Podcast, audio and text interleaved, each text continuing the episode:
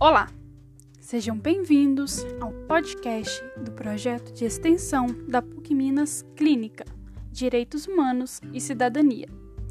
Me chamo Mariana Delfino e hoje irei apresentar o artigo 125 da Resolução 40 do Conselho Nacional de Direitos Humanos. Esse artigo diz respeito aos direitos humanos e direito das mulheres, mais especificamente a respeito do dever do Estado em garantir o eventual acolhimento das mulheres em situação de rua e suas famílias, principalmente com crianças e adolescentes, em serviço adequado, preservando o convívio familiar. Para as mulheres em situação de rua que engravidam, o momento que sucede ao parto pode significar na permanência com a criança ou na separação dela que, quando feita de maneira precipitada, como tem acontecido, é considerada uma violência aos direitos das mulheres e das crianças.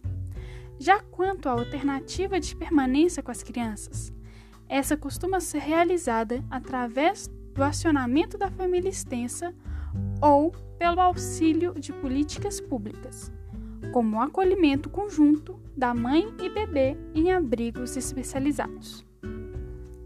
Algumas instituições são responsáveis por dar apoio em situações como essas.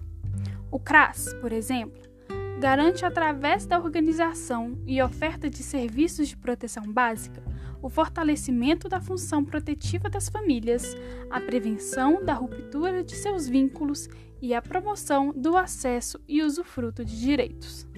Já o CREAS faz o apoio, a orientação e o acompanhamento das famílias com um ou mais dos seus membros em situações de ameaça ou violação de direitos. Por sua vez, o SEAS é um serviço de proteção social especial ofertado a pessoas em situação de rua ou que utilizam dos espaços públicos como forma de sobrevivência.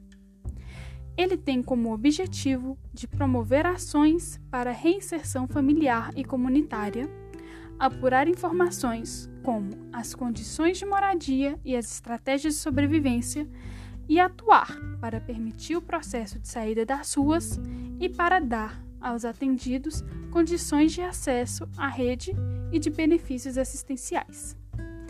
Assim, pode-se considerar que essas e outras políticas públicas são centrais para assegurar o cumprimento do artigo 125 da Resolução 40. Muito obrigada pela sua audiência e até o próximo podcast.